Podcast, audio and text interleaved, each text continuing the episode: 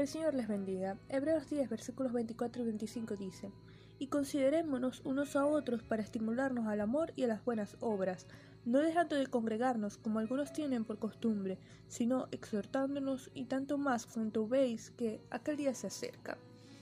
El autor del libro de los Hebreos nos anima a considerarnos, es decir, a entendernos plenamente, reflexivamente, los unos a los otros, para estimular al amor y a las buenas obras implica estar conscientes, eh, cuidar, ser atentos unos con otros, no ignorarnos o siendo indiferentes a la condición y necesidad espiritual del hermano.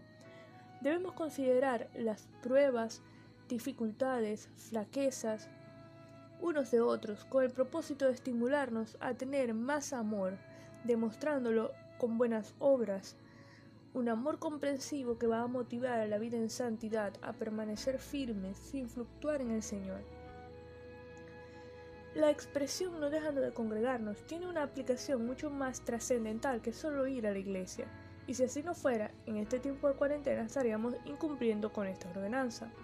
El significado real que tiene esta frase es mantener la comunión entre creyentes, que aún hoy en la distancia podemos fomentar, es esa comunión y unidad que como hermanos en la fe, cuerpo de Cristo, nos va a ayudar a mantenernos firmes, exhortándonos unos a otros a través de la palabra, orando, intercediendo unos por otros en amor.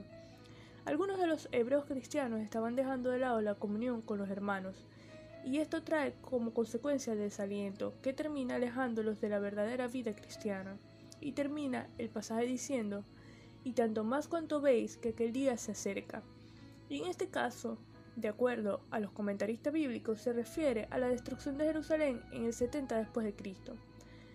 Y entonces fue cuando la iglesia empezó a reunirse en los hogares.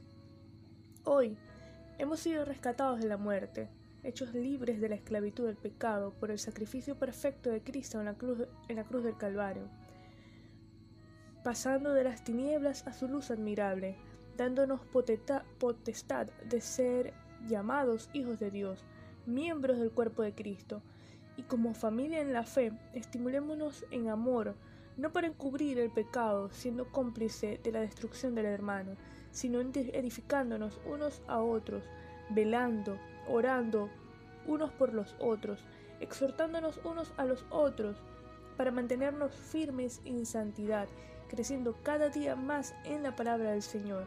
Y aunque por el momento no podamos congregarnos en el templo. Hagamos en nuestras casas un altar familiar, mantengámonos aún en la distancia, en comunión como hermanos, fortaleciéndonos en el Señor siempre. Vamos a orar. Señor, te damos gracias por tu palabra, te damos gracias por tu bondad, por tu misericordia, por el sacrificio de Cristo. Gracias porque nos hiciste pasar de las tinieblas a tu luz admirable. Ayúdanos a permanecer en ti, a permanecer en amor y en comunión con los hermanos. En el nombre de Jesús. Amén.